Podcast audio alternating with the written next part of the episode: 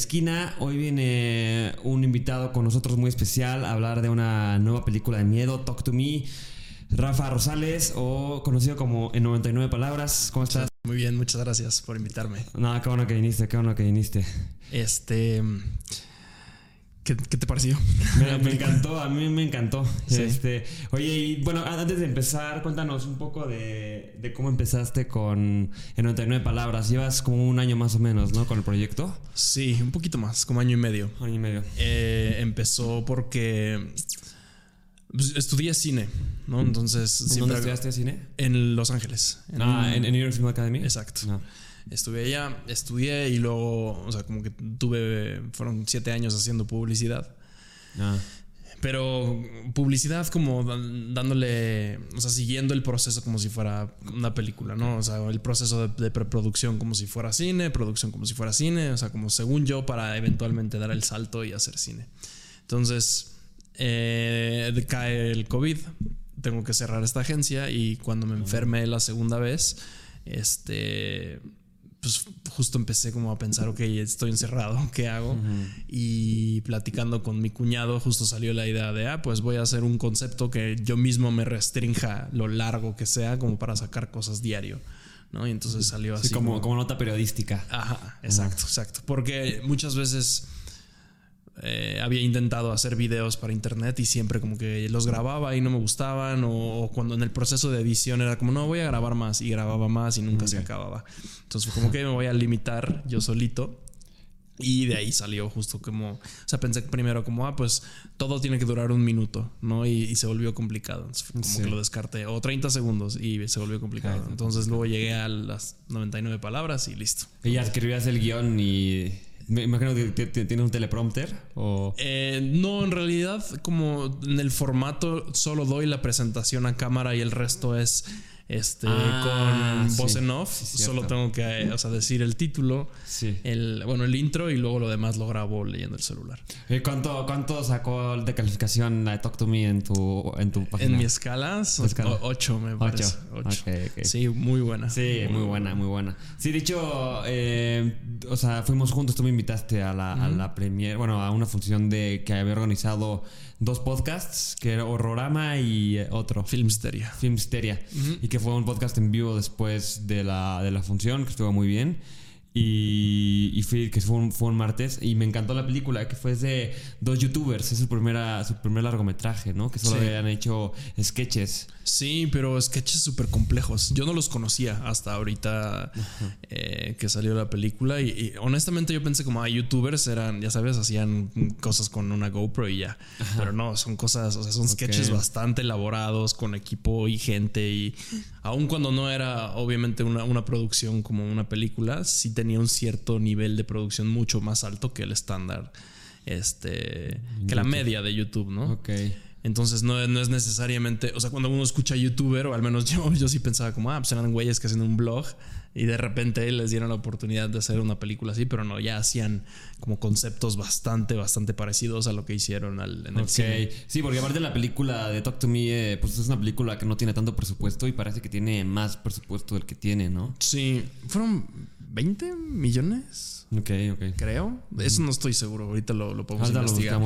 Pero sí, no, al fin, es una película independiente. De hecho, creo que es la película más redituable para A24 ahorita, aun cuando ellos ni la produjeron, solo la, la distribuyeron. ajá. Ajá. Sí. Eh, pero sí, en realidad la escala es, pequeña para lo que, lo que salió. Salió algo bastante, bastante bien. Y, bueno, eh, para los que no han visto la película, que se les recomendamos que la vieran. Bueno, yo creo que chance ya la quitaron del cine cuando sale este capítulo, pero pues ya cuando la, la pueden rentar en Prime Video o donde salga, no sé dónde, vaya a salir, ya les iré avisando ahí en, en, en, la página de Cine de la Esquina. Pero se trata de una, de una tendencia de videos, ¿no? Que que están que, graban a personas poseyéndose entonces los protagonistas dicen ok lo hacemos no lo hacemos y lo terminan haciendo no este entonces eh, la pues, una de las protagonistas este pues toma la mano y, que es la primera que la que le dice talk to me primero aparece el espíritu y después eh, I let you inside te dejo entrar y entra el el, espíritu, ¿no? Eh, y empieza la, primera escena. ¿Qué te parece la primera escena? Que es, eh, que es como la una precuelita. Que lo usan mucho en las películas de miedo, pero me pareció que la, que la utilizaron bien, que es como las primeras víctimas de, este, de estos procesos. Me gustó mucho, se me hizo bien interesante. Creo que siguiendo la buena regla de impactar a la gente con la primera escena, lo, logra bastante bien. Eh, pues en, o sea, desde que empieza la película ya estamos siguiendo a un joven eh, hacia una fiesta y como que ya, ya llama la atención, ¿no? El que esté buscando a alguien, a Duckett, creo que se llama el personaje el que esté buscando y que todo el mundo esté como tan metido en la fiesta y este güey está tan, preocupado y luego como escuchamos un cuchillo pero no lo vemos y luego al final resulta que sí lo usan para, o sea, ¿sabes? Igual, ¿qué, tanto podemos contar de la película? Todo, todo, sí, ah, Sí, sí, sí, O sea, el hecho de que, de que la resolución de esa escena sea, ya sabes, el cuchillo, la cabeza y que ese cuchillo nada más lo escuches en vez de verlo, a mí se me hizo muy interesante, ¿no? Como súper sutil, en vez de tener esta toma de, de, alguien haciendo, como cortando en la tabla, sería como, ay, obviamente va a haber un cuchillo en un, en un, rato, ¿no? En realidad solo fue como un, así como que se escuchó medio de fondo, que es esta como indicio de lo que viene. Eh, de ahí a mí lo único que me saltó fue justo el efecto final en donde este hombre se clava el cuchillo en la cabeza, como que es muy abrupto y se ve un poco pues como exagerado quizás. Ok, se ve demasiado gory para, pues para no, la escena. No, no, no, no, o sea, más la ejecución, ¿no? O sea, ya sabes como, pues normalmente alguien no, cuando... O sea, digo, no, nunca he visto a alguien cuchillarse la cabeza. una, ¿no? una peda así extraña. Ajá, no. O sea, lo que voy es. Se, se, siente raro el salto. Es como si cuando se pega en la cabeza, como que si hiciera para atrás muy rápido y no se siente tan natural. Pero fuera de eso, increíble. Increíble la, la, primera secuencia. Eh, y sí, al final la película, pues, no es nada nuevo, solo simplemente es como una mezcla de cosas, ¿no? O sea, al final es la Ouija. Sí, literalmente, es una reinterpretación de la Ouija, pero con otro elemento. Exacto. Eh, pero creo que esa introducción funciona bien, justo como para sin siquiera utilizar a los personajes principales, como ya generar intriga de qué chingado, o sea, qué, qué, qué le pasa a este hombre, ¿no?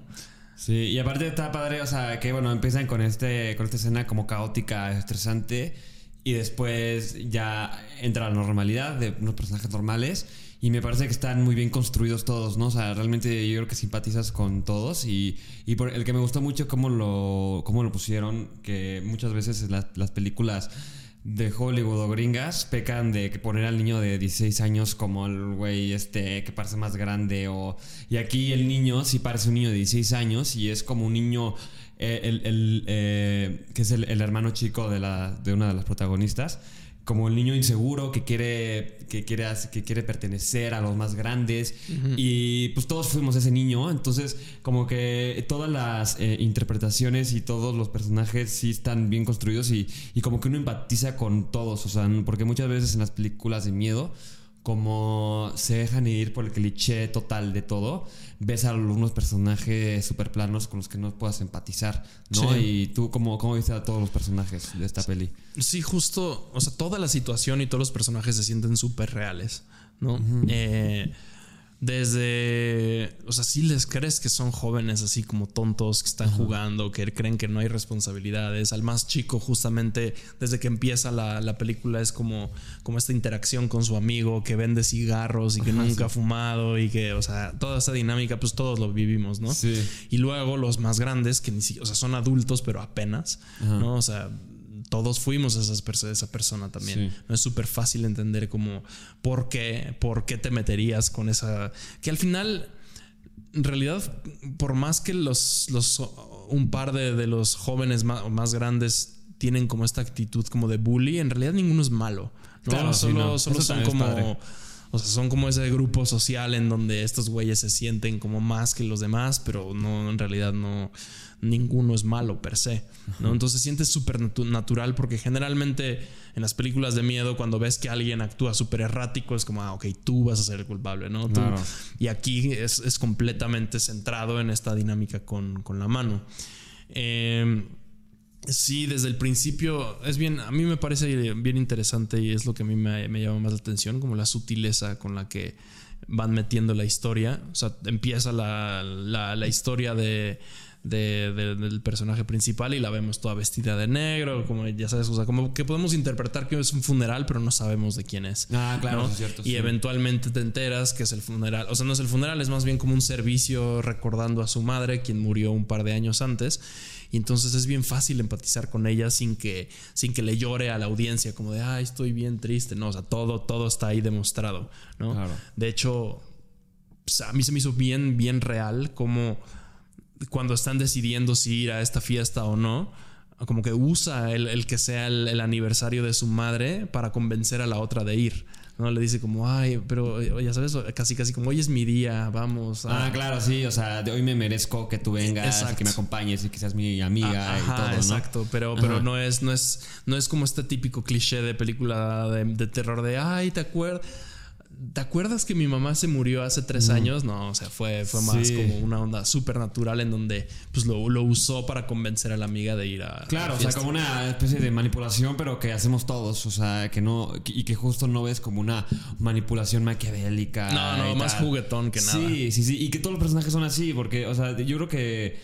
O sea, uno cuando uno como guionista, cuando construye personajes, lo, lo, tiene, lo tiene que construir a todos como con su parte de, de, tontés, o sea, ¿sabes? Por, ah, por, más inteligente que sea o por más fuerte que sea, también es un humano que se va a equivocar y que hace este tipo de cosas como para mm, atraer a la gente y cumplir su objetivo. Sí. Y, y, esto lo hace muy bien. Este, y regresando también como el, como estas debilidades que tenemos los seres humanos de las de, de estas como tendencias eh, sociales que como todos los todos lo están haciendo decimos, yo también, yo también me quiero sumar porque, porque y aparte, primero porque no se están muriendo. Sí, exacto. Y, después porque, pues, pues, porque quiero pertenecer a este tipo, a esta sociedad, por lo menos aquí inmediatamente. Pequeño, claro. Aquí justo algo que es bien importante eh, que generalmente no se ve en, películas como de Ouija, por ejemplo, es que la dinámica con la Ouija generalmente es que hablas con los espíritus y ya, ¿no? O sea, como que te, regresan un mensaje, pero más allá de la curiosidad de, cuál es el mensaje, pues como que no hay un por qué, por qué querrías tú, ¿no? Arriesgarte.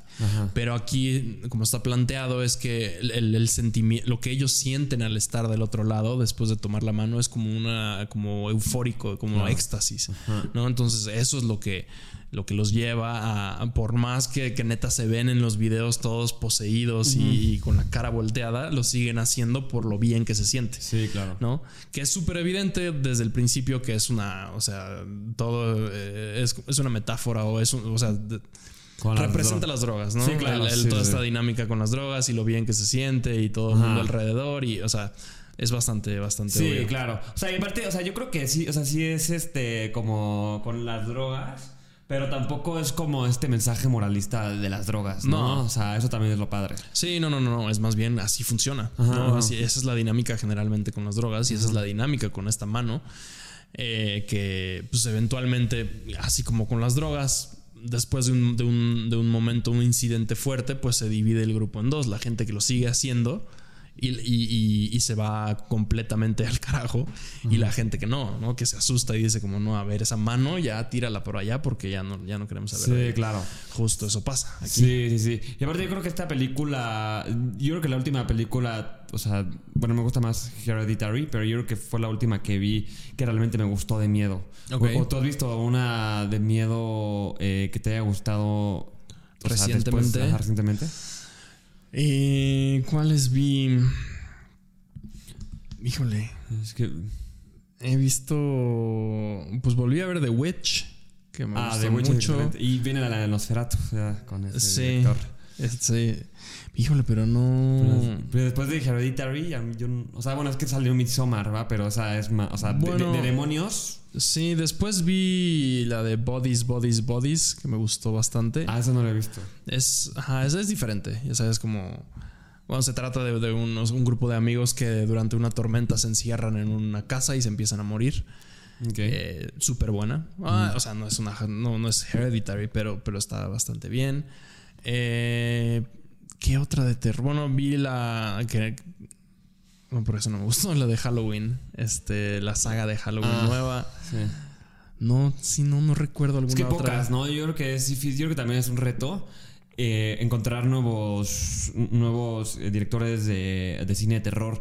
Porque ahorita, por ejemplo, eh, los que la llevan la batuta puede ser, sería Ari Aster, obviamente, y este Robert Eggers, y, y, ya, yo diría, y, estos yo creo que también se pueden sumar, como este, esta, a romper el cliché y hacer del cliché algo nuevo y algo interesante para el público, algo que nunca hayan visto, ¿no? Sí, sí, de hecho, o sea, al final todo este subgénero de terror con Hereditary Midsommar es este que le llaman el terror elevado, ¿no? Como esta, esta onda donde los monstruos en realidad representan tus fantasmas del pasado, tus traumas. Es como este subgénero. Eh, al que para bien o para mal ya, estamos medio acostumbrados, ¿no? O sea, cuando tú vas a ver una película de A24 y ves el logo de A24 ya es como, ok, ya, o sea, ya, ya sé más o menos así dónde va. Claro, claro. Entonces, el, el el haber vuelto como a este terror más tradicional o, básico, entre comillas, a mí me, gustó bastante. No lo estaba esperando para nada, ¿no?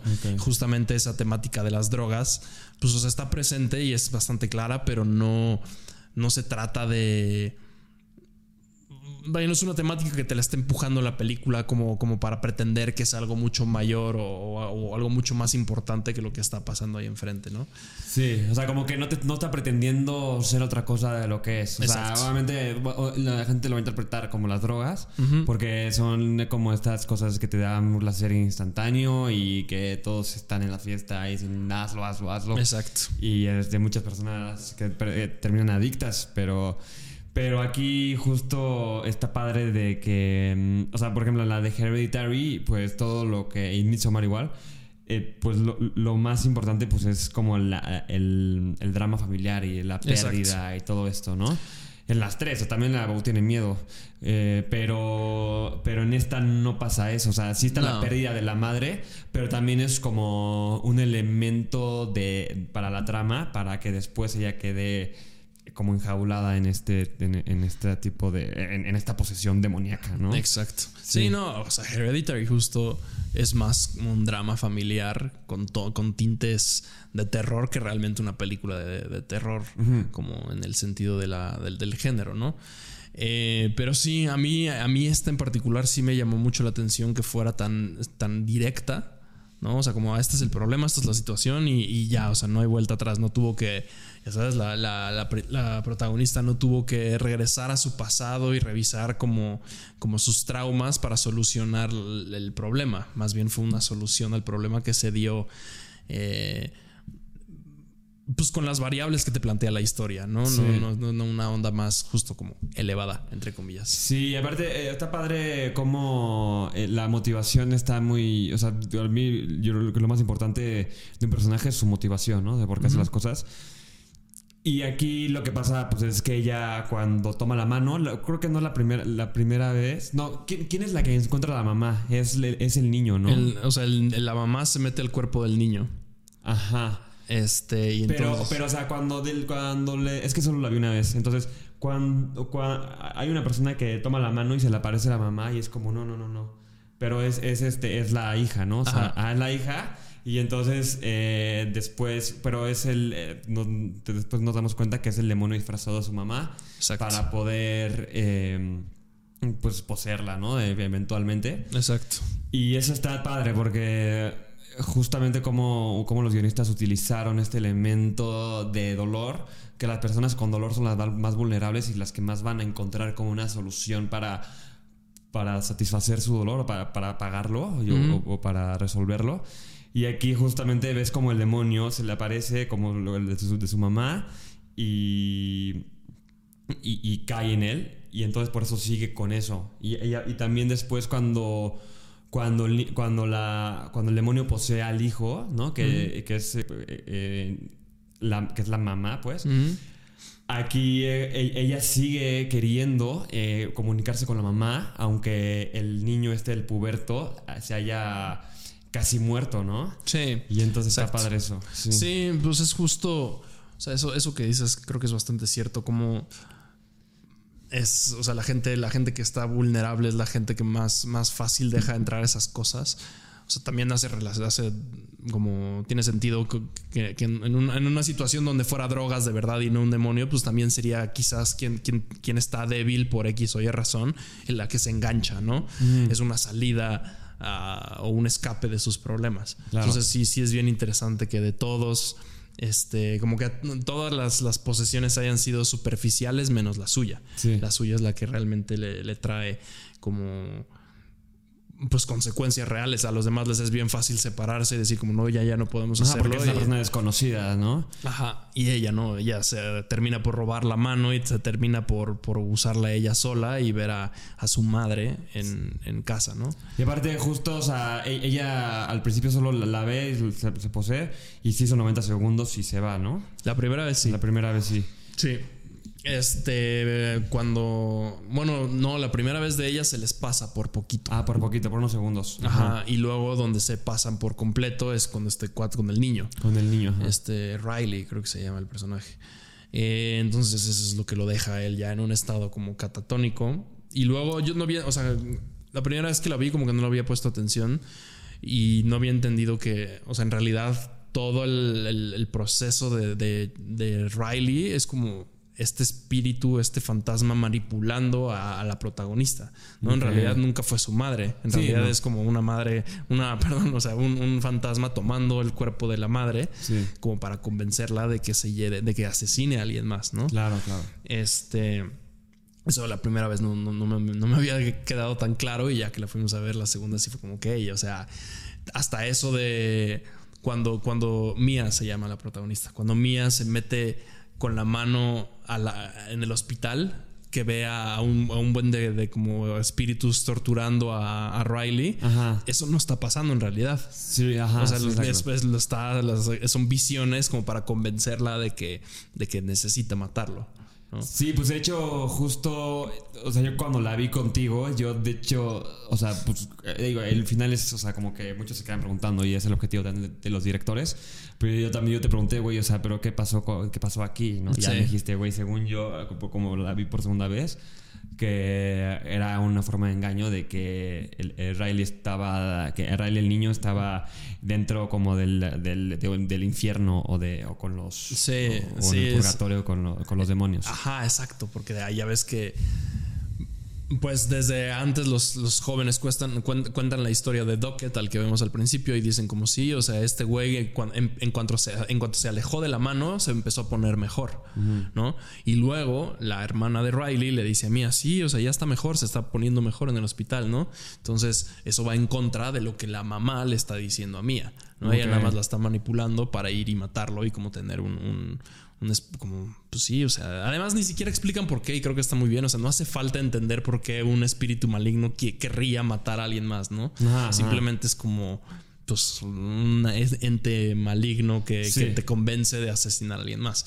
Y es hasta el final, justo cuando están en al lado de la carretera, que, que, que tiene la silla en la mano cuando la mamá le, le, dice como hazlo, lo vamos a cuidar muy bien aquí, es cuando como que le entra a la cabeza como de, oye, como que lo vamos a cuidar, ¿no? Y entonces cuando ella dice como, nah, y se avienta ella. Ella y ya hace para salvar al niño. Exacto. Sí, es que, o sea, justo yo creo que este tipo de, hay películas, es difícil crear como estos antagonistas que solo son malos porque son malos. Y ellos y, esta película sí lo construye bien, ¿no? Porque luego hay muchas películas que, por ejemplo, la que se me viene a la mente, la de Suicide Squad 1, que literalmente solo es una fuerza maligna que quiere establecer un reino de oscuridad y ya, ¿no? Sí, pero es una persona. O sea, aquí es, un, es, una fuerza. exacto, es un espíritu, es algo que no necesita motivación más que. O sea, funciona teniendo solo esta maldad, ¿no?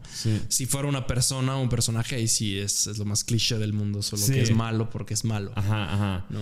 Y aparte aquí, este, lo, el, verdadero, el verdadero antagonismo es como como el dolor y como la debilidad de los personajes para dejarse manipular por esta fuerza maligna. Es lo, es lo interesante porque muchas películas eh, de miedo solo es eh, que cada escena está estructurada eh, igualita, o sea, 10 películas son hechas así de que llegan a la casa y eh, hay una fuerza maligna y el niño se da cuenta y este, lo ve y después le cuenta a los papás y no les creen, hasta que le creen y traen al exorcista y o sea, ya no sabemos.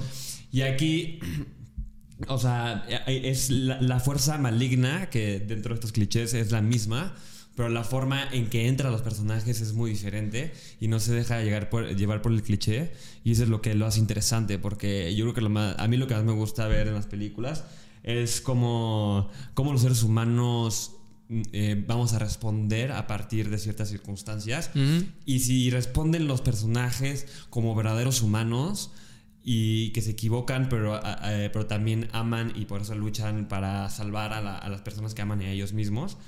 Eh, es cuando se hace interesante esta, eh, las películas y esta película sí, sí lo logra y por eso es una película que se sale del cliché. Sí, sí, justo. O sea, lo dijiste perfecto. Se trata más sobre los personajes y no sobre la situación. ¿no? Que es mucho donde cae el, cine de terror generalmente. Acaba siendo sobre el antagonista, ¿no? O sea, todas estas películas de Friday the 13th y Halloween y hasta Saw, ¿no? O sea, empiezas contando la historia de los personajes, de los protagonistas y en realidad el que se vuelve interesante es el, antagonista, el malo, ¿no? Aquí no, aquí siempre se trata y siempre estás tú del lado de los protagonistas porque pues los entiendes, ¿no? Es, interesante. Y ahora, que confirmaron la segunda, pues a ver que yo lo que espero o esperaría, me encantaría es que sea como una historia completamente diferente, como de otra gente que se encuentra a la segunda mano este, porque ahí en, una de las fiestas, el, chavo, este. Ah, se me olvidó el nombre, pero bueno, el, como el dueño de la mano dice, como si esta mano era de un este, satanista o algo así, dice, y por ahí en el mundo está la segunda mano. ¿no? Ah, hay una, segunda mano. Yo, yo, no lo capté eso. Sí, sí, dice que ahí en el mundo hay otra. Entonces, yo lo que asumo es que Mía al final, cuando toma la mano y ve a gente del otro lado, es gente que tiene la otra mano. ¿no? O sea, no necesariamente la misma que tuvieron ellos. Entonces, yo lo que a mí lo que me encantaría es que fuera otra historia de otras personas que, que se vean involucrados con esta mano y al final de la segunda, o sea, como que sea como casi en paralelo, la uno y la dos. ¿No? O sea, aquí en a uno tenemos a Mía y tenemos a todo este grupo de, jóvenes jugando y luego acá tenemos a otro grupo de jóvenes o adultos o que sea jugando con esta mano y entonces cuando se acaba esta película o, en algún momento, no sé, este, es porque Mía tomó la mano de la otra mano. Porque eh, según leí, estos hombres raca raca tenían escrito como una Biblia y una estructura para hacer tres películas. Ah, ok. O sea, sí, sí estaba planeada una trilogía. Sí, o sea, que no, no, es necesariamente que la tuvieran planeada porque no sabían que les iba a ir así de bien, pero que tienen como construida la historia para hacer una trilogía. Entonces, a mí, a mí lo que me encantaría es, ok, ya vimos esta historia con Mía de la mano izquierda, ahora hay que ver la historia de otra gente con la mano derecha y que la tercera película fuera una onda como que se juntan a través de las dos manos. Y que, y que estas dos manos pertenecen como al mismo demonio. Es el mismo, ajá, se supone que es el mismo satanista que le, le cortan las manos y le ponen. Pues es como yeso, suena como. Sí, ¿no? Ajá, entonces. Quién sabe, o sea, no han dicho mucho más. Quién sabe cuándo va a salir. Me imagino que es un proceso de año y medio, dos años para un proyecto así. Sí. Pero suena bien y ahora sí va a estar producida por A24, no nada ah. más distribuida. Y considerando que es su mejor lanzamiento en, creo que de toda la historia. O sea, más que las de Ari Aster. Sí. sí, sí, más redituable. Entonces no dudes que le vayan a subir el presupuesto. Especial, o sea, ahora creo que su película más cara es la de Ari Aster, la última. La que fue el más flop, ajá. Ajá, y es a la que el peor le fue. Entonces no dudes que ahora decidan como, ok, esto ya está, entre comillas, probado. Vamos a meterle más dinero y, crecerla más. Sí.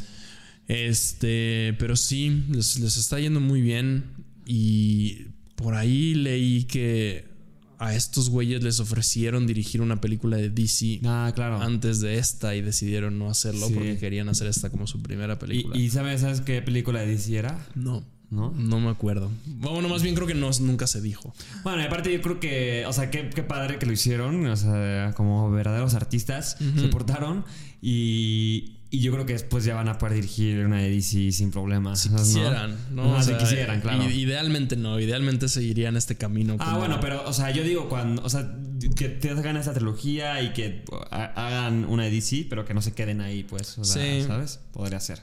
Sí. bueno, luego.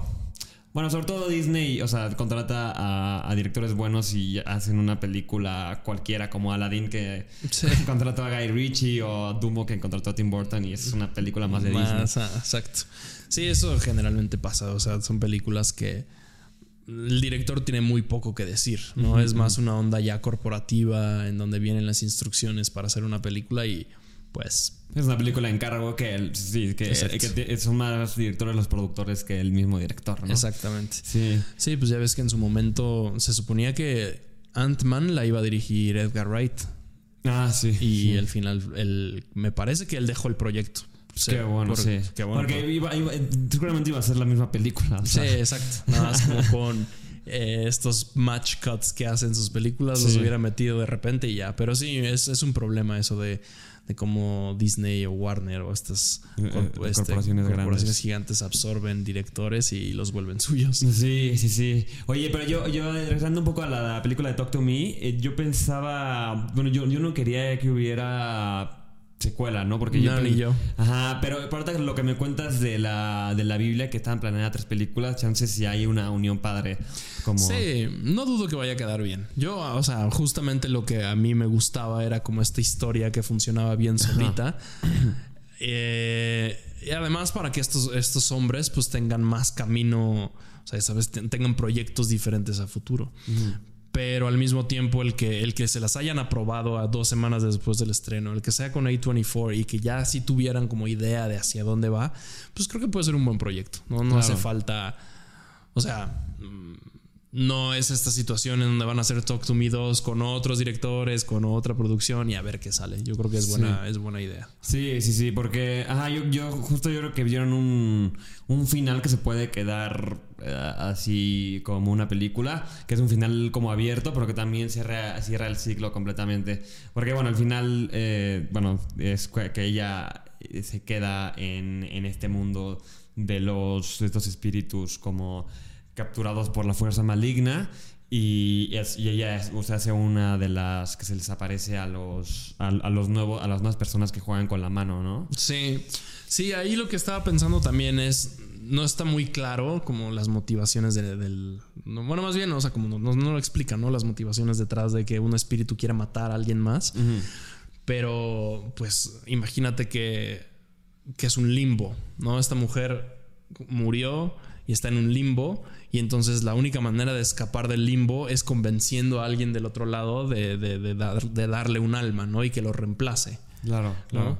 Entonces, no sé, o sea, creo que a mí, a mí en lo personal me encantaría que se fijaran mucho más en estas historias de la gente interactuando con la mano, pero no dudes que, intenten explicar como qué pasa del otro lado. Sí, es que yo creo que a veces cuando, cuando quieres sobreexplicar, a veces como que arruinas el misterio. Que eso pasó mucho con, por ejemplo, con, la, con las precuelas de Star Wars, que explican la fuerza. Es como, güey, o sea, la fuerza, lo, chido es que era como una fuerza esotérica o no sabes de no sabes de dónde viene, pero es como eh, la fuerza con la que, pues, la que te hace ser energético, no sé, güey. Sí.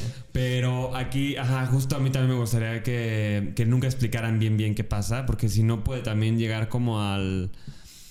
Eh, a llegar a hacer una película como de fantasía, ¿no? Sí. Entonces porque a veces pasa eso con películas de miedo, ¿no? Eh, que, que, como le meten tanto a la explicación que parece ya una película de fantasía que de miedo. Y creo que, no sé si en esto pasa con la de Insidious, no sé si, o no me acuerdo. Vi la primera y ahora... Llevan como las cinco. Van, cinco y luego La Monja y La Monja 2, que son parte del mismo pero, universo. No, eh, no, pero esa es. Ah, no, esa es The Conjuring, sí, cierto. Pero Insidious también hay como. Sí, hay como cinco, cinco ¿no? Me parece, algo. Em, sí, justo. Sí, sí, Dios, Dios vi la primera y está bien. Pero justo a mí no, a mí no me pareció una película de, miedo. Se me hizo más. O sea, sí, pero se me hizo más de fantasía porque enseñaban mucho. Sí. Y, aquí, y aquí en la película de. de pues en, la, que, la de Talk to Me lo padre es que no, no, vemos tanto a los monstruos. O sea, lo, lo vemos así y lo quitan. Porque cuando ya los ves tanto, pues, que es otro género que está muy bien, que es hacer una película de Guillermo del Toro. Que salen los monstruos y salen más humanos y ya no, tan, ya no te dan miedo. Pero aquí sí respetaron como al género de, del miedo. Y eso pues se agradece muchísimo, ¿no? sí, sí, sí, sí, hace que se sienta pues bien hecha, ¿no? Por más que o sea, es bastante básica en, todo, ¿no? Desde la, fotografía es bastante, o sea, aún cuando está bien cuidada es súper básica, ¿no? no, hay, no hay muy mucho... Sí, no close-ups, medium shots y, y sí, shots. exacto. Ah, o sea, lo, que tiene diferente quizás son esos movimientos de cámara cuando, la, cuando están poseyéndolos. Este, o sea, hay, hay, cosas muy particulares, pero en realidad la, la película es bastante básica. Sí. Entonces ahí lo interesante justo es ver Sí, no, no recuerdo, creo que costó 20 millones, pero si costó 20 millones, bueno, pues ¿qué van a hacer estos hombres con 40 millones? Ah, claro. Entonces, eh, sí, está bien, está bien. Yo creo que está bien que, les hayan dado la, segunda, segunda oportunidad eh, y a ver qué, sale. Sí. Oye, ahorita, eh, este año ah, se vienen más películas de miedo. O sea, buenas, o no sabes. Porque es que como han retrasado, bueno, ya ves que ya empezaron a retrasar por la huelga de escritores. Eh, yo acabo de ver, bueno, vi esa del Demeter que no me gustó nada. Yo, bueno, yo mejor me callo. la, neta me quedé dormido, güey. Está súper mala. Está, está, está, chafa, ¿no? Sí, súper mala. Eh, esta semana sale Tok Tok Tok, que se llama Cobweb en inglés que yo no la pude ir a ver, pero escuché que no está mal. es de miedo. Sí, de miedo también. Eh, de, qué, se trata la Tok Tok Tok? No sé. Es una, ah. creo que es, es, de un niño. No, no dudo que vaya a ser una dinámica como como este de, Babadook, pero no sé, honestamente no sé. Trato de no ver trailers y de yo no también, ver también, también sinopsis también te las trato de evitar, al menos que la tenga que hacer. No haya de otra, sí. Eh, bueno, sale La Monja 2, que es de, de Conjuring, que sí. X, a ver qué, sale. Y bueno, sale So 10 también. Soy esa, ok, ya la, décima. La décima, que de esa sí soy fan. ¿Ah, sí? Fan, me sé todas, todas las he visto. Ay, güey, 15 yo, veces. creo que solo la vi la primera, pero no. Voy, voy, voy a hacer una, un maratón a ver qué tal, a ver si sobrevivo. Sí, no, son todas, no sé, o sea, son. La 1 es muy buena, la 2 no está, o sea, ya la 2 es la que define el resto, ¿no? Que ya, ya no es una onda ya tan inteligente, ya es más como o sea, vamos a ver cómo, cómo se les ocurre torturar gente. Ajá, sí, literal. Y, eso es así hasta la 8. ¿no? O sea, todas, todas se tratan. El twist es el mismo twist, todas las películas. pero sí se volvió una onda más como de, de, de, cómo, de qué maneras creativas torturan gente. Y luego hicieron esta novena que se llama Spiral, que es malísima, malísima. ¿Y de qué es la de Spiral? se llama, ni siquiera es Saw, se llama Spiral from the Book of Saw. Y es como otra historia para, este, alterna en donde Chris Rock es el protagonista.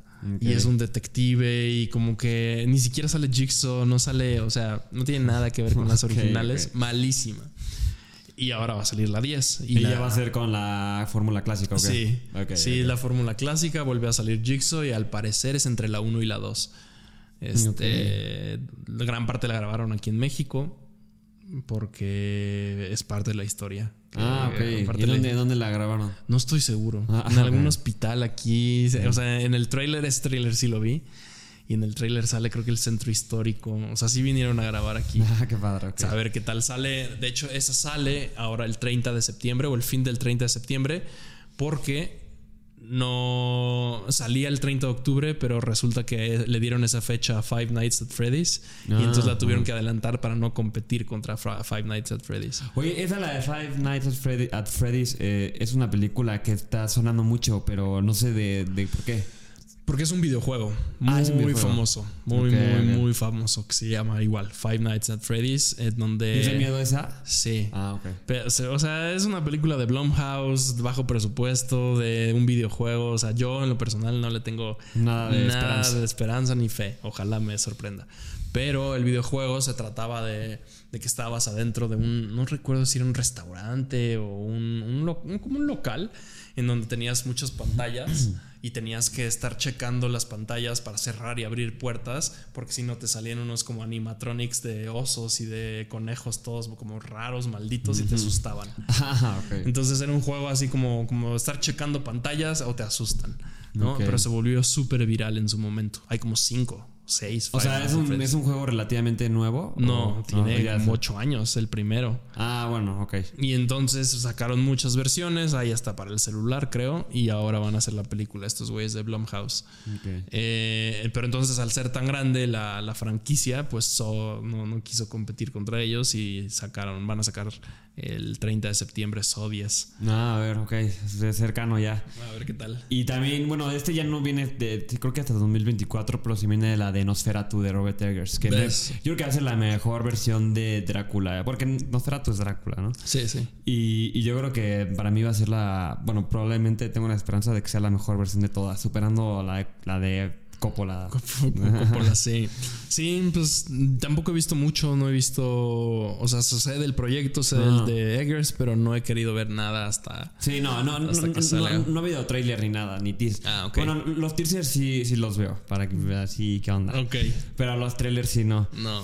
Y también se viene, bueno, esta no es de miedo, pero es como una parodia de miedo, la de Beetlejuice 2. Ah, sí. Con esta. Con, la, con Merlina, ¿cómo se llama? Con Jenna Ortega. Jenna Ortega, sí.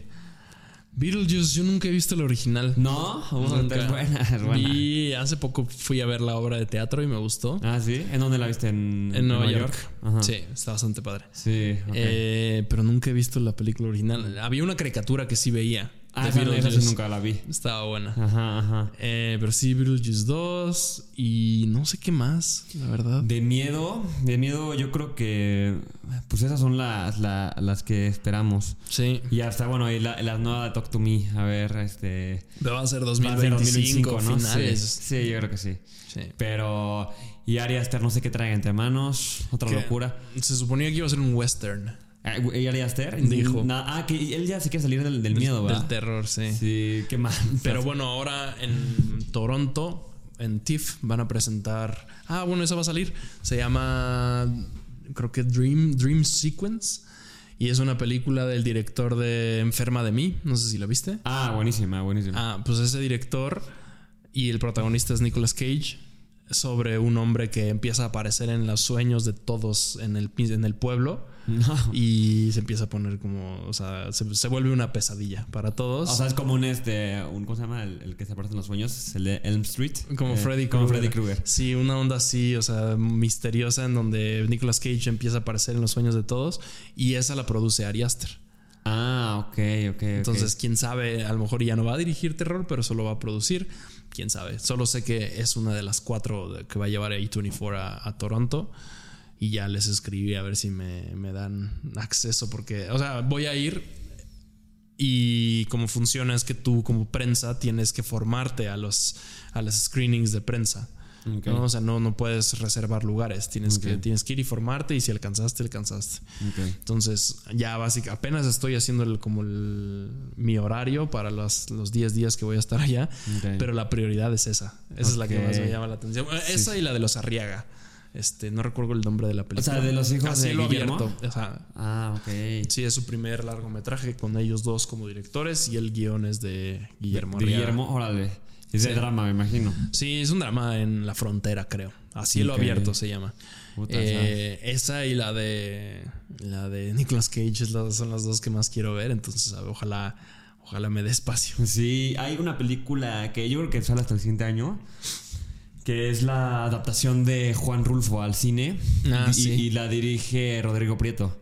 esa, esa, también se ve muy buena. Y ah. un profesor de actuación fue el que va a ser, bueno, no sé si ya va a ser el acting coach del elenco, que también vino aquí a Cine Esquina. Pero ya lo produjo, ¿ya esa película ya la hicieron? Pues no sé, es, que yo cuando platiqué con él, que fue, el, grabamos el podcast hace como seis meses, el, episodio, y me dijo que apenas iba a escucharlos, a, definir los acentos, a definir todo esto, a definir los personajes. Entonces yo creo, yo creo que todavía no, o sea, yo creo que apenas lo van a grabar, pero se ve bastante buena.